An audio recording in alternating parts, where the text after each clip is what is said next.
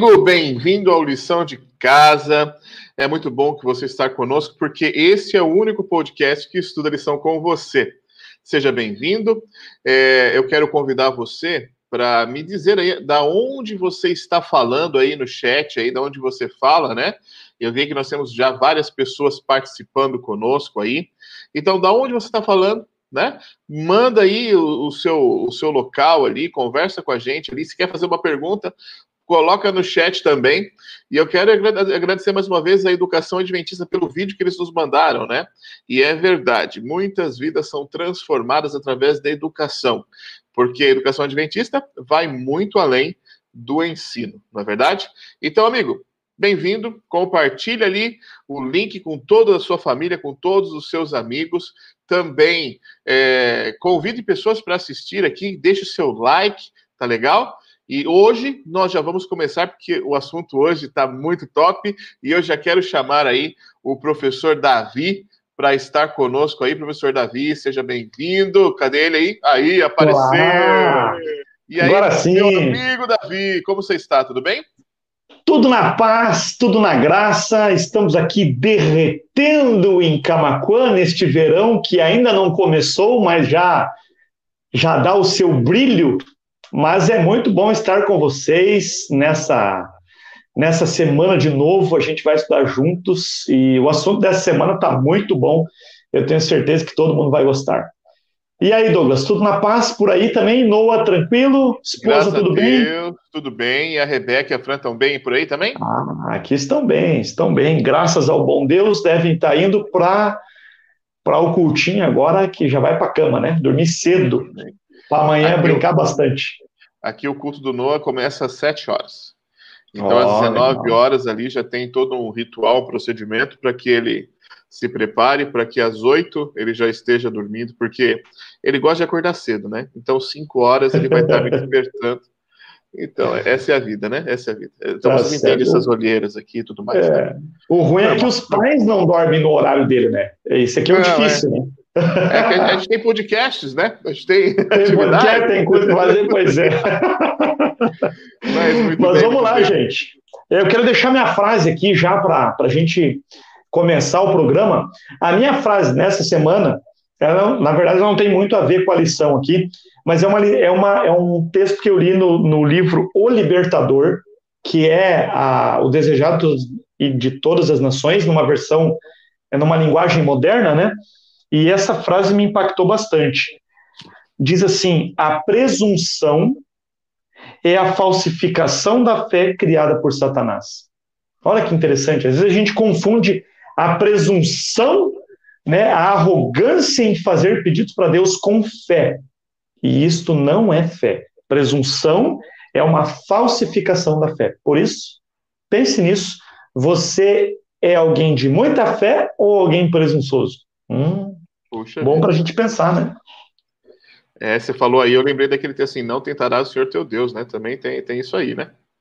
E que foi exatamente deste capítulo, quando Ellen White fala sobre, sobre este capítulo aí, sobre essa cena de Jesus, que ela fala essa frase interessante. Tudo, tudo a ver, tudo a ver, tudo a ver. Muito bem, nós temos conosco hoje a equipe do Capa, são os nossos capelães ali do Capa, e eu vou aqui. Esse aqui já é conhecido da galera, né? Todo mundo já conhece ele, Pastor Ismaile Barragan, né? Que eu sempre, eu sempre dou aquela engasgadinha no Barragan.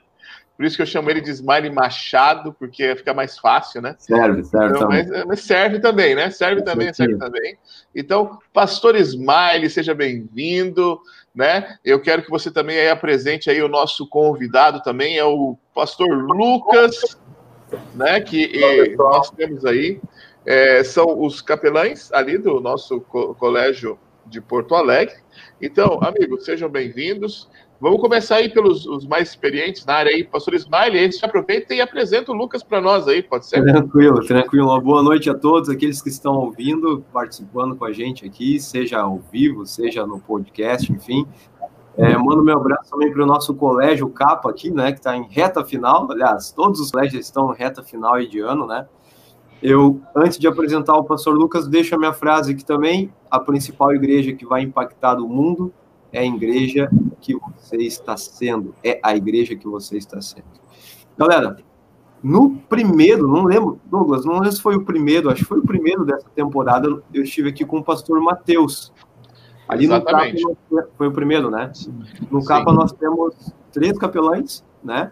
No primeiro episódio dessa série eu estive presente com o pastor Matheus e agora tenho o privilégio de estar presente aqui também acompanhado do pastor Lucas. O pastor Lucas, ele se formou no IAP o ano passado e esse ano está somando aqui o nosso grupo é, pastoral e também, por que não dizer, administrativo ali do colégio. Pastor Lucas, seja bem-vindo aí ao podcast Lição de Casa. Valeu, obrigado, pastor Smiley, traço Big Boss chefe, né? Porque tem que respeitar o chefe. Né? Então. Ah, rapaz! Mas esse aí, meu chefe, meu colega aí, prazer participar com todos vocês aí desse, desse programa aí. Tá, tá, não, mas, mas conta para nós aí, peraí, deixa eu colocar aqui você aqui para a gente ver você melhor aí. É, a pergunta é a seguinte: é, é, como que é o Smiley Chef aí? Conta para nós aí. Não, eu não posso falar aqui, porque se eu falar aqui, eu posso. Vai ser complicado, né, cara? Não, não, não, não. Brincadeira. Você está no arquivo confidencial agora. Abra não, seu não, coração, abra seu coração, abra seu coração. Não, brincadeiras à parte, é um colega muito experiente, é um colega muito parceiro, a gente compartilha aí muitos, muitos momentos engraçados e muito inusitados juntos aí, divertidos né, no capa da pandemia. Claro, a única coisa que é ruim é que ele torce pro Inter, né? Então, assim, não, não, dá, não dá muito certo, é... não. Mas complicado, né? A gente aceita, a gente aceita. muito bem, muito bem. É. Lucas, você já disse a sua frase aí? Eu não percebi. Bom, a minha frase é a seguinte: o desafio da igreja neste século é trabalhar com o mundo sem pertencer a ele. é um desafio ah. aí que fica para a gente pensar aí. É verdade, baita desafio. Bem, amigos, eu vou eu introduzi a lição para nós aqui no sábado. Nós estamos na lição número 9, a igreja e a educação. E a lição dessa semana considera o valor do estudante à luz da cruz. Vivemos em um mundo cheio de influências culturais, aonde nós somos é, levados a polarizar certos aspectos da nossa educação. Veja, por exemplo, quando falamos, por exemplo, de matemática, né? É, se você gosta de matemática, provavelmente você teve um professor assim, ó, top das galáxias, né? Que te ensinou muito bem e ele, ele vibrava quando te ensinava sobre isso. Agora, se você não gosta tanto, provavelmente você teve alguém que não era tão entusiasta assim ao ensinar a matemática. E aí nós somos convidados, pela cultura que nós temos hoje, a rejeitar tudo, né? E, e, e aceitar aquilo que a nossa experiência traz. Assim também é com a igreja. Quer ver um exemplo? Se nós pararmos e lembrarmos dos pontos positivos, iremos ver quão boa influência ela pode ser na nossa vida, no nosso crescimento, nossa formação do nosso caráter. Agora, se for focarmos ali nos negativos, nas fofocas, nos problemas de relacionamentos, aí perdemos o foco e rotulamos tudo como isso não é para mim. Hoje vamos ver a igreja como um centro de formação pessoal, um centro de educação, local onde devemos proporcionar um ambiente equilibrado e correto para o desenvolvimento do conhecimento de Deus e do seu plano para a nossa vida. Ok? Então, amigo Davi, vamos aí, você de novo aqui com a gente. Eu quero começar a fazer uma perguntinha para você aí. Você está aqui embaixo, né? Tá aqui, aí, aí, Davi está aqui Isso, embaixo. aí. Então, assim, Davi, como é difícil ver com os olhos de outras pessoas, não é? Muito. Como adventismo, nós somos um movimento de restauração da verdade, verdade presente. Mas isso não fará diferença alguma se eu não consigo me relacionar gentilmente com o meu próximo. Não é verdade? É muitíssimo verdade, muitíssimo verdade. Infelizmente, hoje, ou melhor, felizmente ou infelizmente, não sei, é, o, o, cristão ele é muito visado, né? A gente vai falar mais sobre isso também nessa lição. Realmente a gente precisa é, é, entender o nosso papel dentro da sociedade, dentro da comunidade. Né? E, e, é interessante porque a educação, quando a gente pensa em educação, a gente tem que lembrar que a educação ela se manifesta através dos atos. Né? Aqui tem uma história legal, a lição trouxe uma história bastante interessante. Ela, ela fala de um rabino que estava observando é, os olhos sonolentos dos jovens que estavam assentados na sala de aula. Ele perguntou como que a gente sabe quando a noite termina e o dia começa. O rabino perguntou. E aí vários alunos levantaram a mão e um disse assim: Olha, seria quando a gente pode diferenciar uma figueira de uma oliveira? O rabino falou: Não. Aí um outro levantou e disse assim: Seria quando nós podemos diferenciar é, uma ovelha de um bode?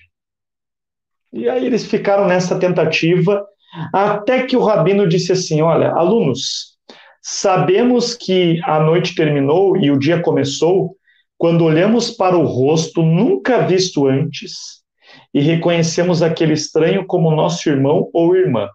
Até esse momento, por mais claro que esteja o dia, ainda é noite. Jesus contou uma história que alguns até dizem que é uma parábola, mas não é uma parábola. Quando você vai ao livro desejado de todas as nações, você tem certeza disso, e o próprio texto bíblico não diz que é uma parábola, é uma história que Jesus conta é, lá em, em, Lucas, verso 10, do 30 ao 37, ele fala ali sobre o bom samaritano. E é interessante porque nessa história a gente chega à conclusão de que, é, assim, essa história nos ensina que a verdadeira educação ela me leva a enxergar no outro a imagem e semelhança de Deus. E junto com a história do rabino que a gente falou, é exatamente isso. Quando que a gente obteve luz e quando é que a gente percebe que é dia? Quando a gente vê no outro a imagem e semelhança de Deus. Isto é, é, é extremamente importante ficar bem claro na nossa mente. Às vezes a gente tem muita luz, né? Chega até de tanta luz, a gente chega a ficar cego, ofusca a visão de tanta luz. Por quê? Porque a gente não compartilha. A gente fica com a luz só para a gente. A gente não compartilha através dos nossos atos e a gente acaba ficando cego e não percebe nos outros a imagem e semelhança de Deus e não percebe o nosso papel na sociedade. Veja, Jesus morreu por todas as pessoas. Portanto, todas elas são extremamente importantes para Deus, para Jesus. Quando eu percebo isso, a minha atitude vai ser alterada para com os outros. Quando eu percebo quem as pessoas são, quando eu compreendo quanto elas são importantes, para Deus elas se tornam importantes para mim e a minha ação para com elas vai ser transformada naquilo que Deus espera de mim e a gente vai cumprir a missão e vai cumprir a nossa responsabilidade. Isso é para a gente pensar bastante aí. Mas eu quero trazer aqui ah, os nossos amigos para o nosso debate aqui. Eu quero já começar chamando o Smile. Smile, Deixa eu fazer uma pergunta aqui para você. É, existe. Eu, eu, vou mudar até o script aqui que eu tinha feito com ele, mas deixa eu, deixa eu colocar na fogueira aqui. Ismael, existe frio?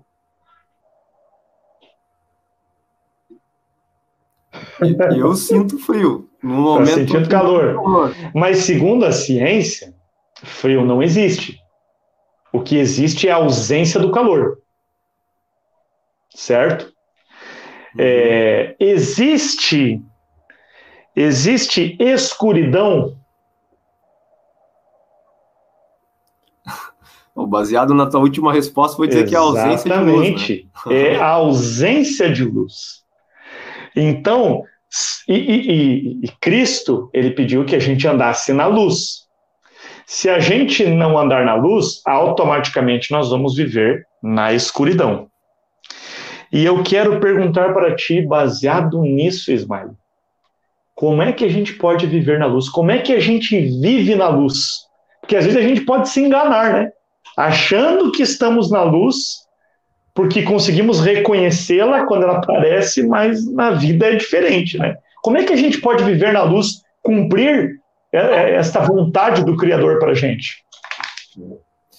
A, a lição na parte de segunda, ela comenta aquele texto bíblico pra, que está lá em Mateus capítulo 5, né? Sermão do Monte de Jesus ali. E a afirmação de Jesus é que nós somos a luz do mundo. Aqueles que estavam ouvindo Jesus naquele momento, eles ouviram de Cristo é, a fala de que eles são a luz do mundo, a afirmação de que eles são a luz do mundo. É, em outro momento na Bíblia a gente encontra que quem é a luz do mundo também é Jesus. Jesus ele fala, eu sou a luz do mundo. E a gente entende que Jesus é a fonte de toda luz. Se ele é a fonte de toda luz, ele pode iluminar quem quer que seja. Outra vez eu ouvi alguém falando que nós devemos ser cristãos satélites, cristãos luas, né? Porque nós mesmos não temos, não temos luz própria, mas nós dependemos da luz do sol maior, do sol da justiça, que é Cristo Jesus. E o grande lance, e eu gosto muito dessa, dessa parte ali do Sermão do Monte de Jesus Cristo, quando ele fala que não se pode esconder uma candeia é, é, é, está, uma cidade que está edificada sobre o monte e tal, e nem uma candeia para ser colocada embaixo do alquer. Só que o final, o final, no verso 16, na verdade, que é o final desse tópico de luz e de sal que Cristo faz, para mim ele é muito importante. E às vezes a gente cai no. É, tá, a gente está tão acostumado a escutar mensagens sobre isso, a falar sobre isso, a ler esse texto, que a gente não para para pensar um pouquinho como que é esse verso 16, e essa aqui é a dinâmica da pregação do evangelho, do evangelho, perdão, e da vida em comunidade cristã. O verso 16 ele fala, olha, assim brilhe também a vossa luz diante dos homens. Bom, essa luz que deve brilhar diante dos homens é a luz que está em mim, mas que não é minha, é a luz que é de Cristo. E o texto segue dizendo: para que vejam as vossas boas obras. Isso aqui é uma, é uma quebra de paradigma muito grande.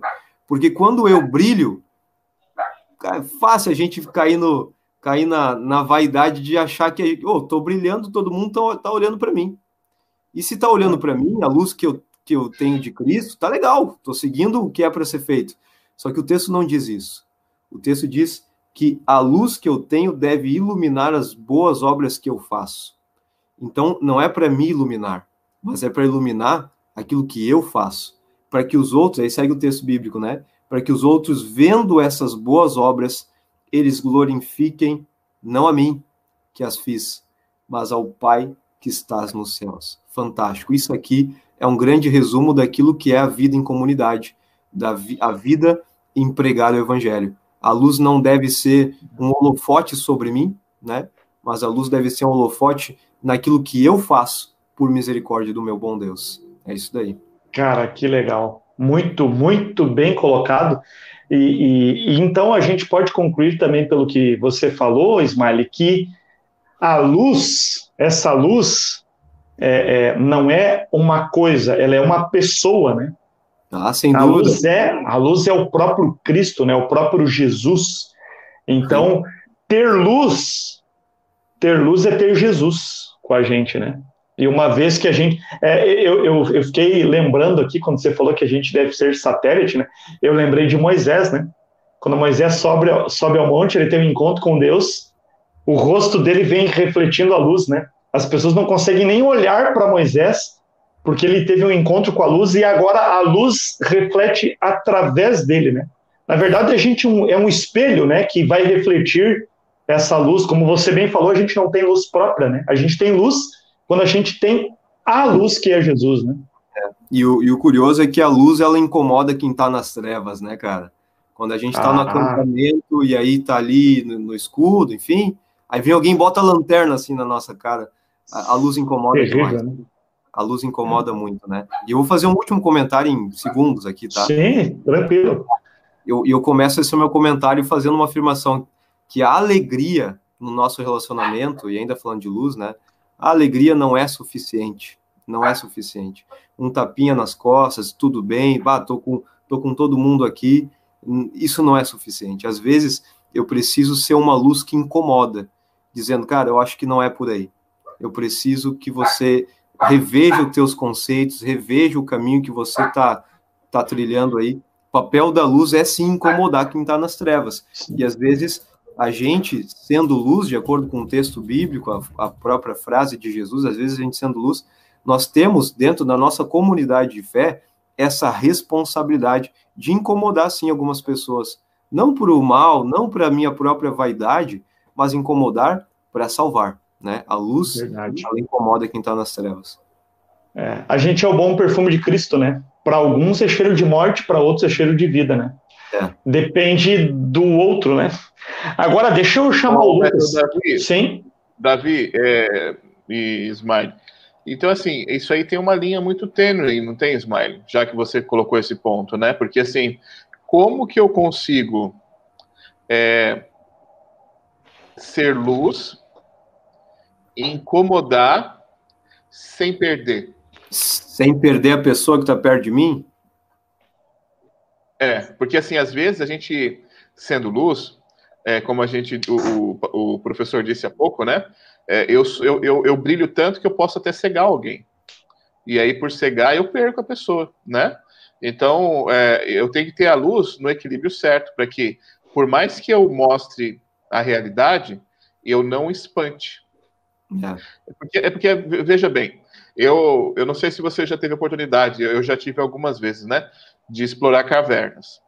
Aí você entra na caverna, se você tá com a, a sua lanterna ou a sua, a sua carbureteira tal, e se você foca num lugar mais escuro, com certeza você vai achar um morcego. E o morcego, quando vê a luz, ele, ele vai embora, ele vai para uma parte mais escura, ele vai se esconder. Então, aí a pergunta que eu faço é a seguinte: como que eu consigo ser luz, incomodar de maneira positiva mas sem espantar a pessoa. É, a resposta tu acabou de comentar, a palavra certa é equilíbrio, né? A comunhão com Deus, equilíbrio, e nessa comunhão você tem que fazer a seguinte oração: Senhor Deus, me dê lucidez, me dê lucidez para que eu possa falar as palavras certas no momento certo. né? Isso, do jeito certo, né? O grande problema, Douglas, é que às vezes com medo de perder, a gente não, não tenta mais ganhar. E quando a é gente verdade. não tenta mais ganhar. É o cara que joga pelo empate, né? É. Então, quando a gente não tenta mais ganhar, e aí eu falo, de repente, para algum líder que está ouvindo aí de adolescente, algum pai cansado já com seu filho ali que ah, tá tentando trazer mais perto. Quando a gente não tenta mais ganhar, cara, é, é, ganhar, entenda, incomodar com a luz, cara, às vezes nesse momento a gente perdeu de fato. Por quê? Porque é comum a gente baixar a modalidade, a gente esquecer um pouco os princípios, é comum a gente não ligar muito para aquilo que é certo, afinal, se ele está errado, se ele está na escuridão e a minha luz está incomodando tanto, então não vou mais iluminar. E se eu não ilumino mais, eu não apresento mais aquilo que é certo. Aí nós temos um erro, né? Então, é melhor uma dorzinha nos olhos, às vezes, mas levantando a bandeira daquilo que é correto, do que desistir de iluminar. Desistir é o problema de... da polarização, né? Antigamente a gente tinha um cara que cegava você com aquele, vou usar um termo do meu avô, né? Aquele farolete gigantesco, né? Que cegava todo mundo e o cara ia lá e não queria nem saber e batia e batia e batia e batia. Hoje não. Hoje aí usando um termo né, bem, bem, bem chato, assim, hoje todo mundo se acovardou, né? E aí a gente, você, por, por medo de, de bater, assim, de não de bater, né, mas assim, medo de você cegar, você não está é, incomodando, não mostrando o caminho é. que você deveria. Eu penso o seguinte, eu, ouvindo vocês aí e refletindo um pouco, a luz, como o Ismael falou no começo, a luz não é nossa.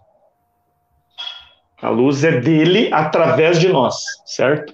Se a luz é dele através de nós, se nós temos luz, nós temos por ele. Então, eu acredito que a nossa missão é ser mais sensível à voz da luz. Se, se a luz é dele, deixa ele fazer o trabalho. E aí tem uma outra fase de um camarada sensacional. É, e olha, olha uma frase que mudou minha vida. A primeira pessoa que eu vi falando essa frase foi o pastor Sérgio que veio lá dos Estados Unidos, num treinamento que a gente teve, ele disse assim: o Espírito Santo é competente. O Espírito parece simples, mas é muito profundo.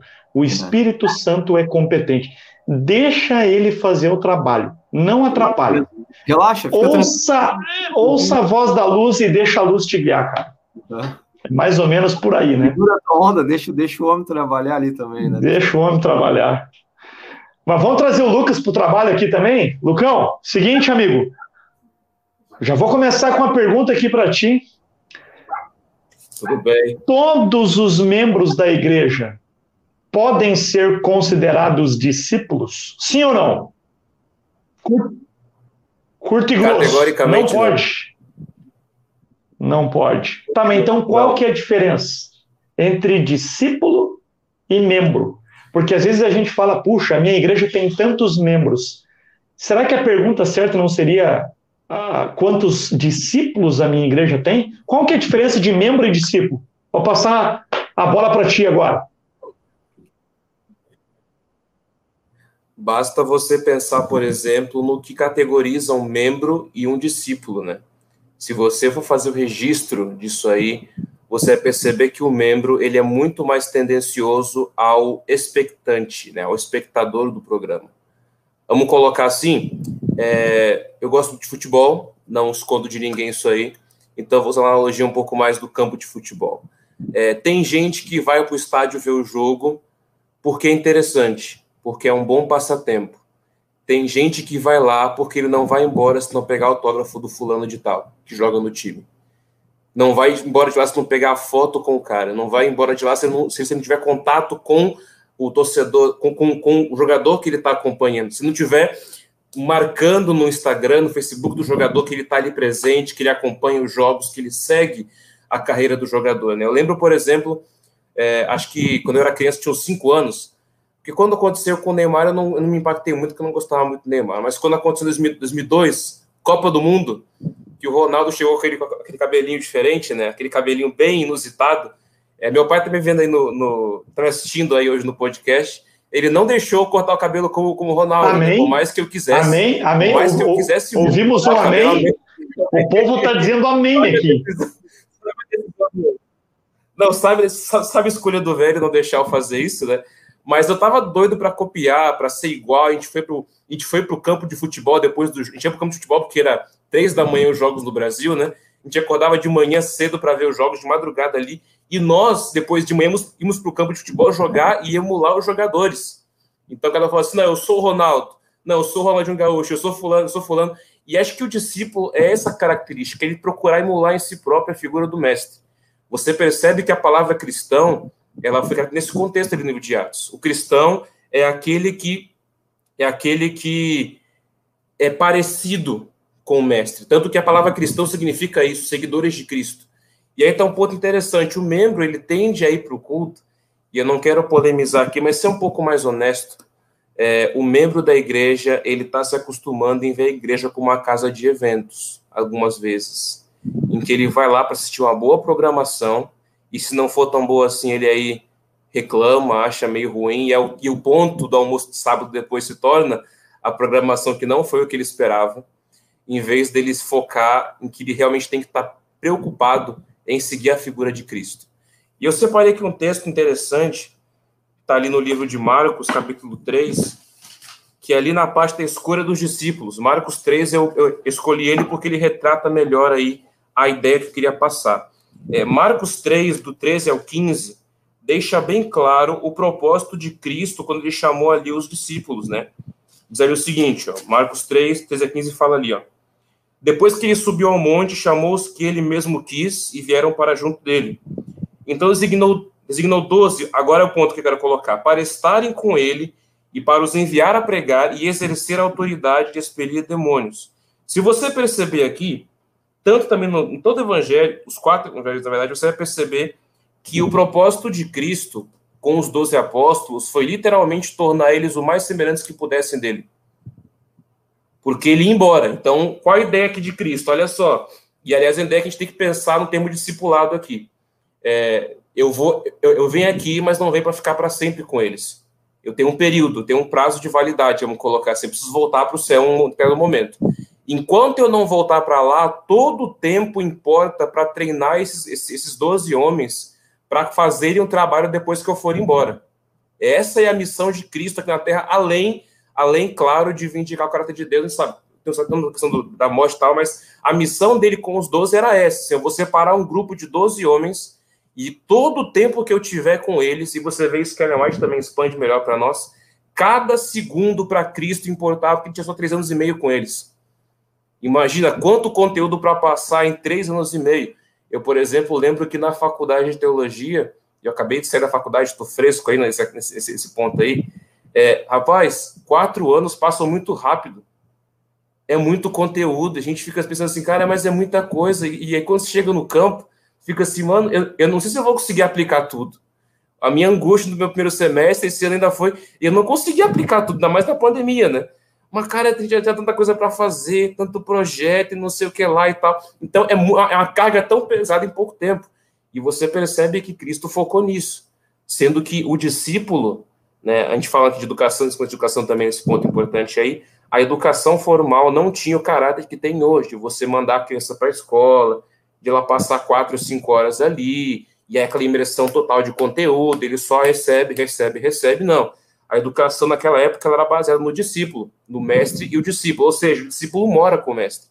O discípulo come com o mestre, o discípulo vive com o mestre, ele, ele passa pela mesma situação que o mestre passa. E o mestre ensina na prática, assim, ó, tal situação é aqui. E um caso que eu gosto de mostrar esse na prática é aquele caso da figueira. Eles estão indo com Cristo para a cidade. Aí ele fala assim, ó, tô com fome, amo comer alguma coisa. Tá, tá ali a figueira. Cristo vai lá, viu a figueira linda, sem nenhum tipo, sem nenhum figo, amaldiçoou a figueira, ela seca ali alguns, um livro fala que na mesma hora, outro fala que um dia depois, e os doze já perguntam, mas mestre, o que aconteceu? O que quer dizer isso aqui? Ele fala assim, ó, isso aqui tem um significado tal, entendeu? Religião só com as folhas, só com a amostra, aliás, a gente pode falar mais isso daqui a mais um pouquinho sobre isso aí, a religião só com as folhas não serve, tem que ter o fruto. Então você vê, é um ensinamento na prática, é uma coisa muito linda, é, Imagina, isso é muito, isso é muito legal trabalhar esse, esse, esse tipo de educação. E a igreja, eu acho que é um lugar perfeito para isso. Porque, por exemplo, meu pai está me assistindo aqui hoje, só para terminar aqui de pensamento, depois já... desculpa. Não, tranquilo, é que eu tô, eu tô pensando aqui um monte de coisa. Não, tranquilo, deixa eu só terminar essa, essa, essa coisa que eu passo para ti aí. O meu pai, ele veio de uma igreja, ali do Fragata, em Pelotas, que na época dele, ele me contou isso, que ele chegou na igreja no primeiro sábado, já se estabeleceu para estudar em casa, ele Santa Escola Batina no primeiro sábado dele como, como, como, como nem adventista ainda, no primeiro sábado que ele visitar a igreja, e já foi à tarde para distribuir folheto com o pessoal. E ele, quando se batizou, já tinha discípulos dele. Então você percebe que esse é, esse é o negócio. É você, no meio do processo, estar discipulando e levando outros, claro, para Jesus nesse aspecto aí. Duas coisas eu acho que a gente poderia ressaltar disso que você falou. Primeiro, discipulado não é um programa, né? Jesus não veio desenvolver um programa. Jesus veio desenvolver as pessoas e ele fez isso vivendo com elas, né? E às vezes a gente pensa muito no programa, é um estilo de vida, ele tem que sair do programa e se tornar um estilo de vida. A igreja precisa entender isso. Você não precisa de um programa para ser um discipulador, você é um discipulador na vida, na rua, no colégio, na faculdade, no trabalho, na vizinhança. É assim que funciona, né?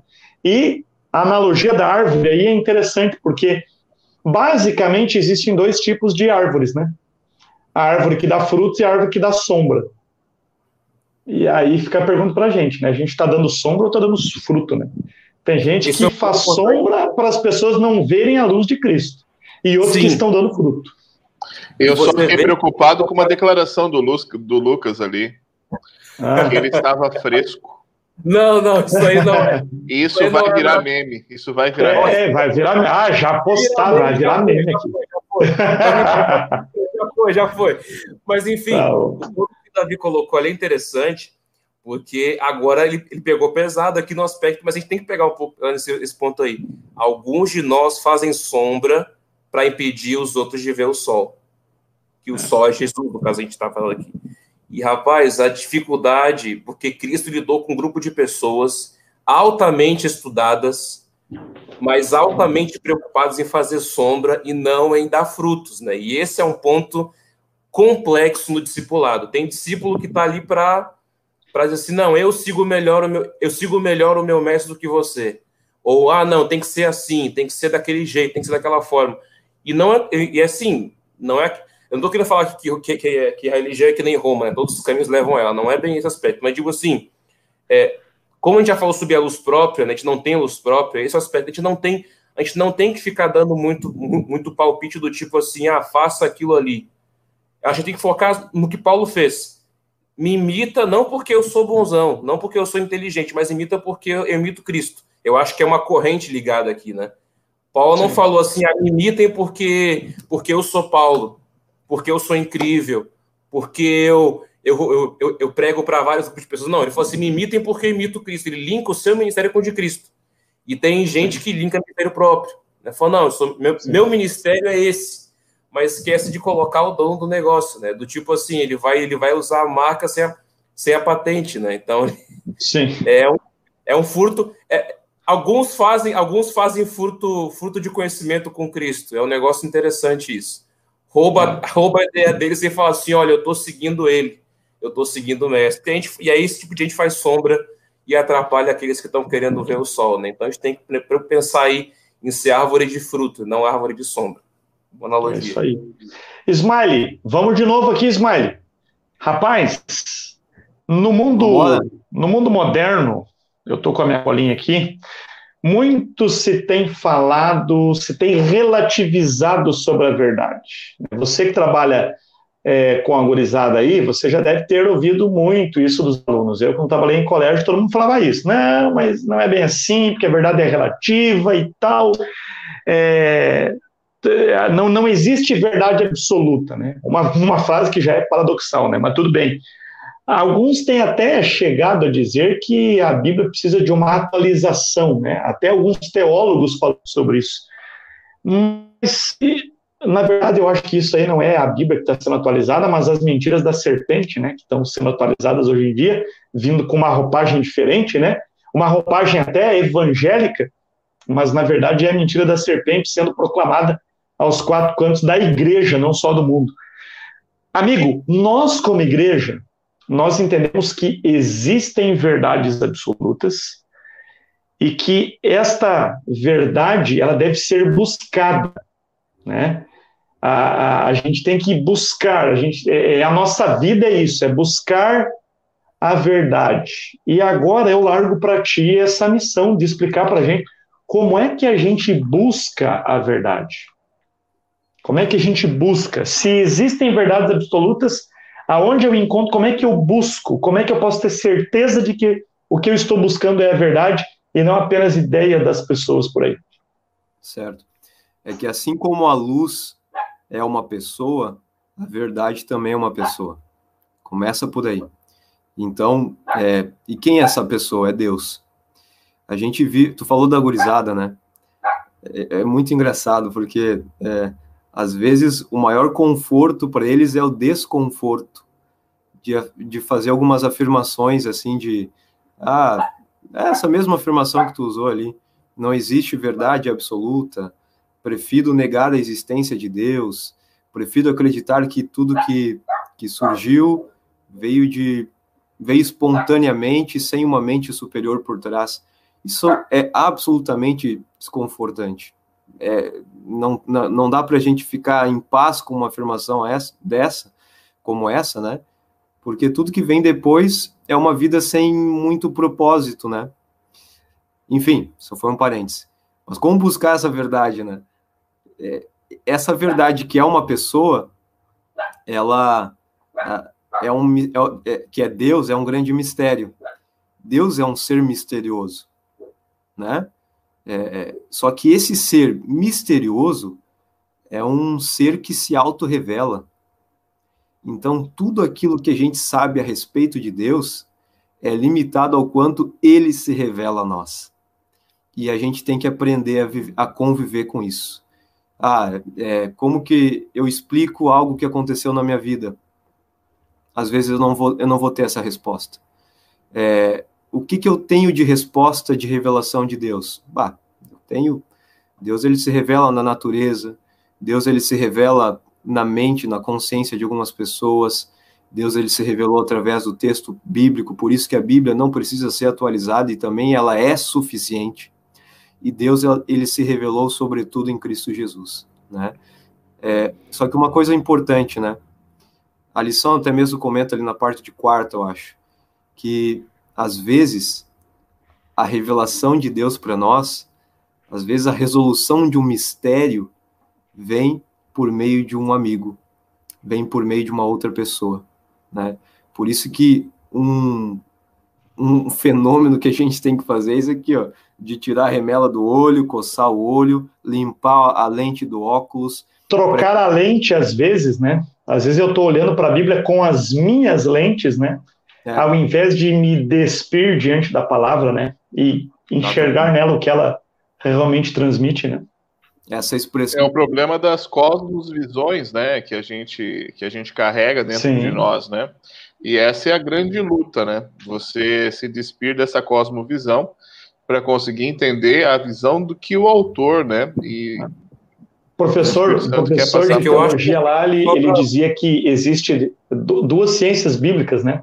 Uma é a exegese, que eu tiro do texto o seu significado, e a exegese, né, que eu coloco dentro do texto um significado que não tem, né? Na verdade, é a minha vontade dentro do texto, né?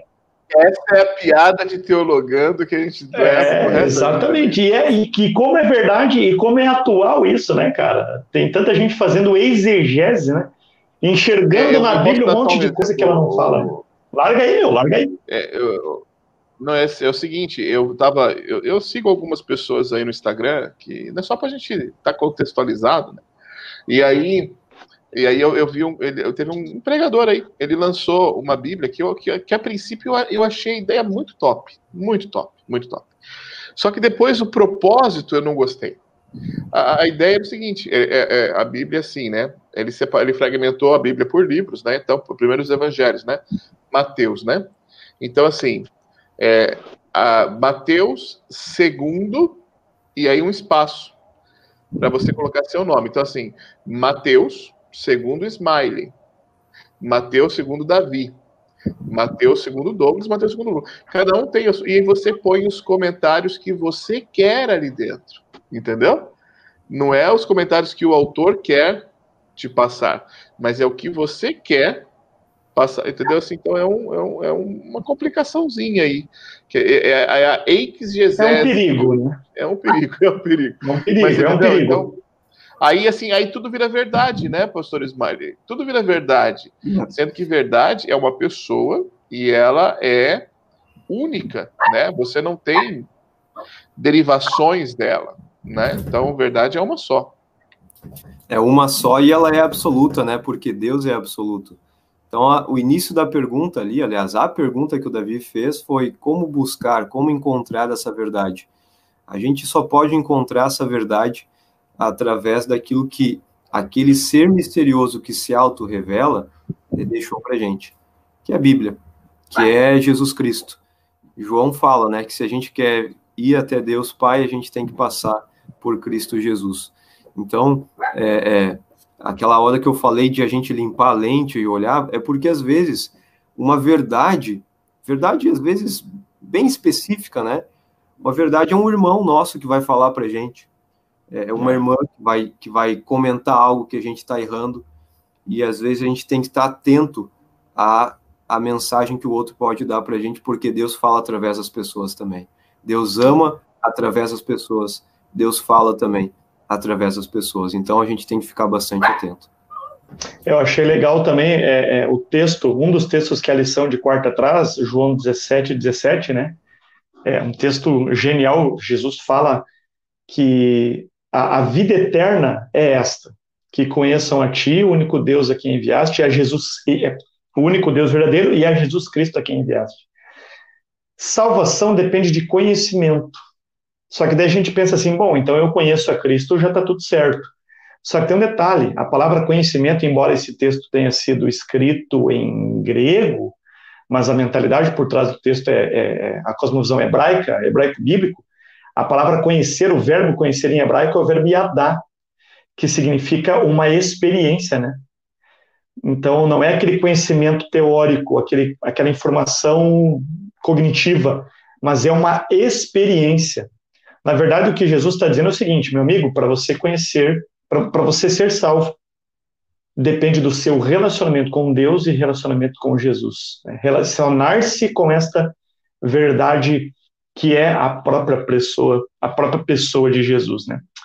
Muito lindo isso, mas a gente tem que ir para os finalmente. Eu quero fazer uma pergunta ainda para o nosso amigo Lucas. Lucão, Paulo diz que nós somos espetáculos para o mundo. Isso inclui os mundos não caídos, né? Mas também ao mundo que a gente vive hoje, né? Ao nosso mundo. E ao nos chamarmos filhos de Deus, a gente acaba atraindo muitos olhares, né? Você pode ver que é, não é à toa que se um cristão comete alguma coisa, eu estava falando com uns amigos sobre isso na semana, se um cristão comete alguma coisa, é, não é o nome dele que vai para a mídia, mas a denominação religiosa que ele pertence, né? Se alguém mata alguém, ah, o fulano matou tal pessoa. Se um pastor adventista mata alguém, diz assim, pastor adventista matou. Então, vai para a mídia a denominação. E a gente tem um exemplo bem próximo aí, né?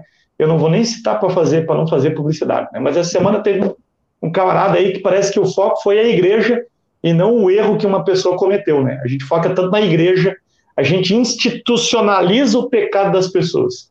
Isso é sério, né? Então, mas é fato que como cristãos a gente chama atenção e a gente é modelo para as pessoas, né? E isso é, nos mostra a responsabilidade que a gente tem em compartilhar a nossa experiência cristã. É por aí ou não? Como é que a gente pode é, é, demonstrar a, a, quem nós servimos através da nossa vida, da nossa experiência? Como é que a gente compartilha isso? Como é que é essa vida de compartilhar o reino?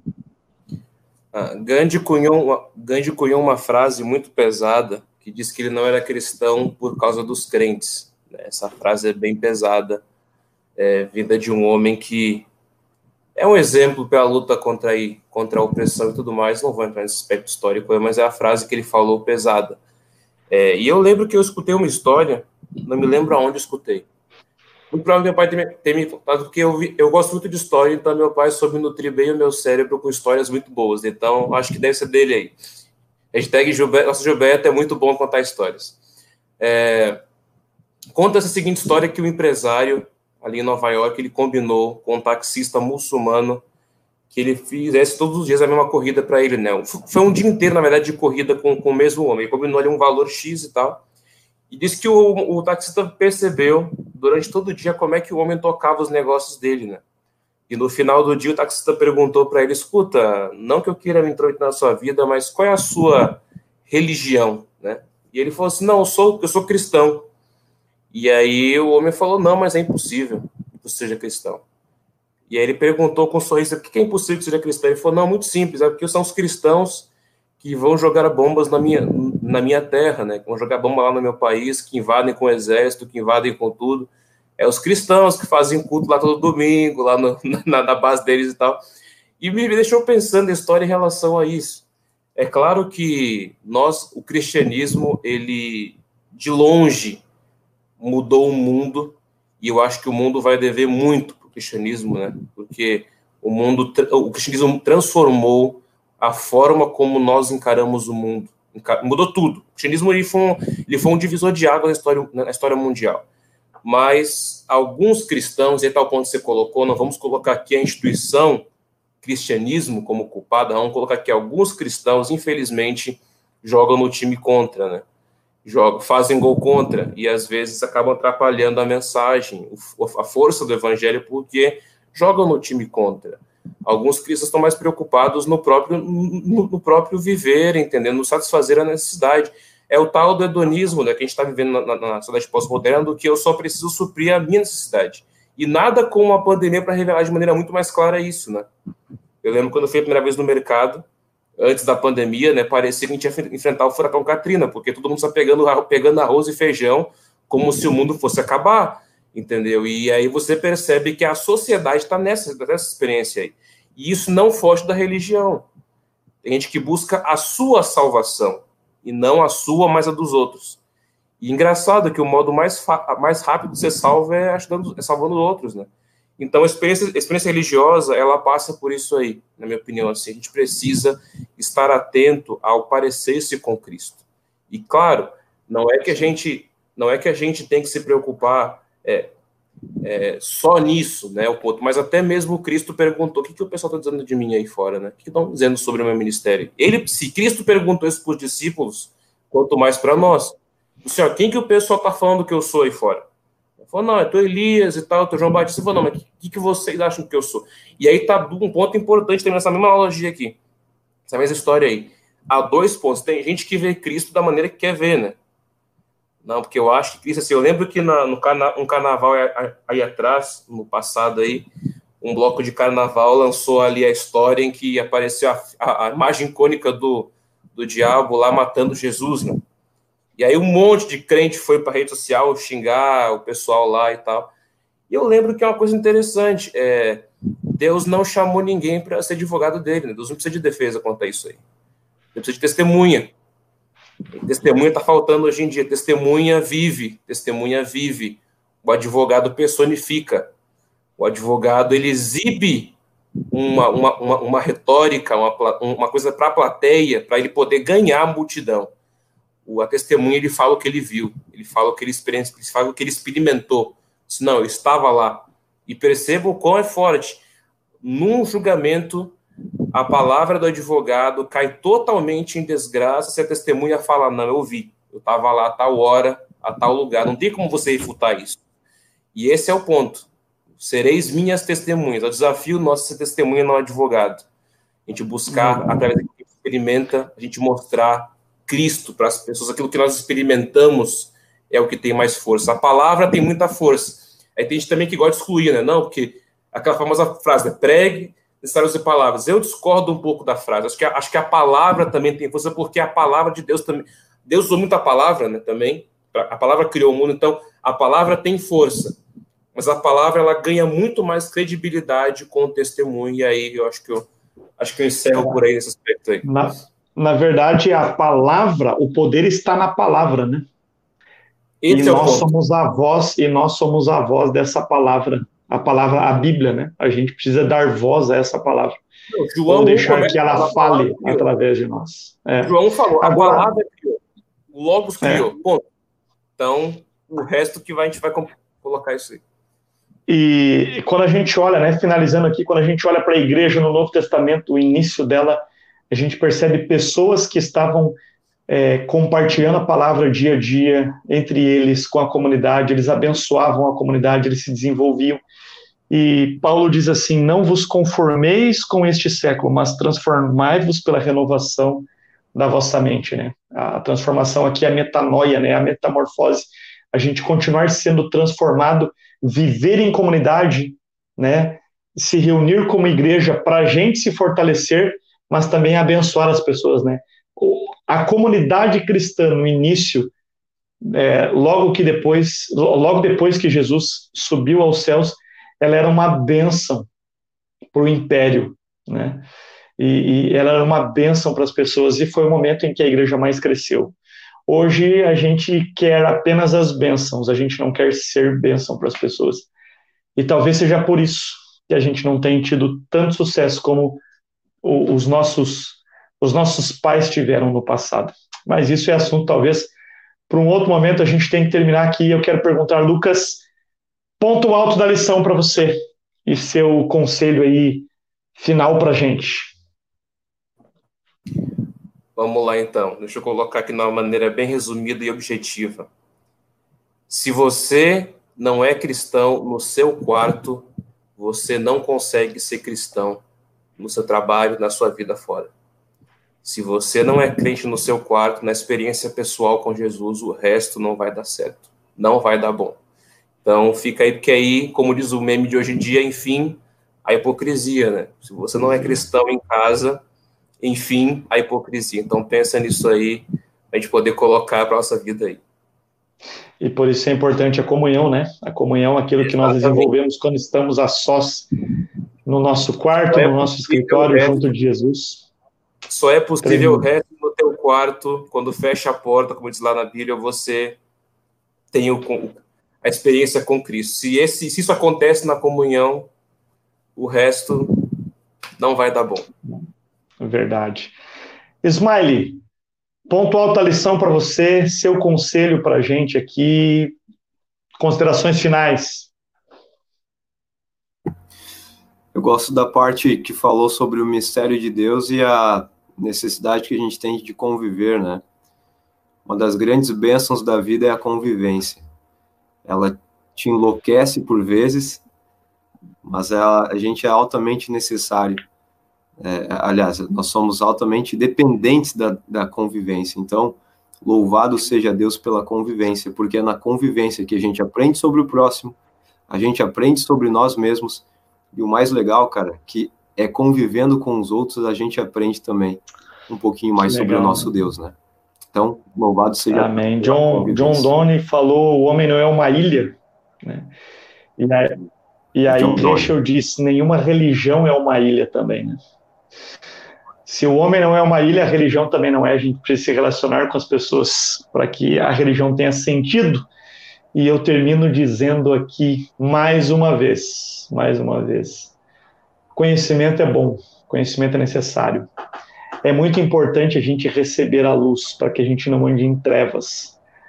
Mas a luz só fará sentido se ela for compartilhada também. Na verdade, é onde existe luz, não existe escuridão.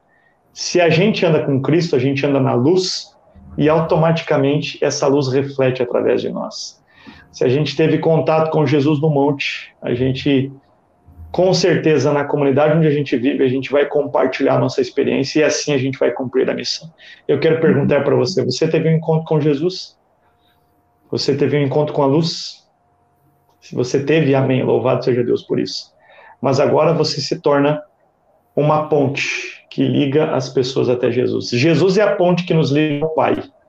E Ele espera que a gente seja as mini pontes que ligam o mundo que está em treva até Jesus, que é a nossa salvação. Por isso, cumpra a missão, formando essas pontes também, vivendo essa experiência do, do discipulado e compartilhando dessa bênção que é conhecer Jesus. Douglão, que lição, hein? Que lição legal que a gente teve. Foi muito bom a experiência. A gente, olha, batemos recorde aqui, né? Uma hora e quatro minutos. Agradecemos quem ficou com a gente até aqui mas não tinha como ser menos tempo. Na verdade, a gente podia ter uma, uma lição número dois aqui para a gente falar dessa mesma lição. Mas fica aí, a semana que vem a gente está junto de novo. Só para falar disso. Ah, galera, muito obrigado aí pela participação. Lucas, Smiley, vocês já são de casa aí. Vamos voltar. Professor Davi, até semana que vem. Que Deus abençoe vocês aí também. Muito obrigado, viu? Eu quero terminar dizendo para vocês que é, nós temos o costume de relacionar a igreja como um hospital. A gente define a igreja como um hospital, a pessoa precisa de uma cura e tudo mais, né? E, e ele está na igreja para ser curado. Só que a gente tem que usar também a figura da, da faculdade, né? Da universidade, porque é, não é só a cura que a pessoa precisa, ela também precisa ser educada, receber uma educação religiosa. Então, quando você apresentar a igreja, apresente sim como hospital, mas também como uma universidade. Que a cura que nós podemos fornecer venha ligada com a educação para treinar e formar novos discípulos. Tá bom? Que Deus abençoe você, que possamos nos tornar esses discípulos e que todos nós tenhamos uma boa lição de casa. Até semana que vem.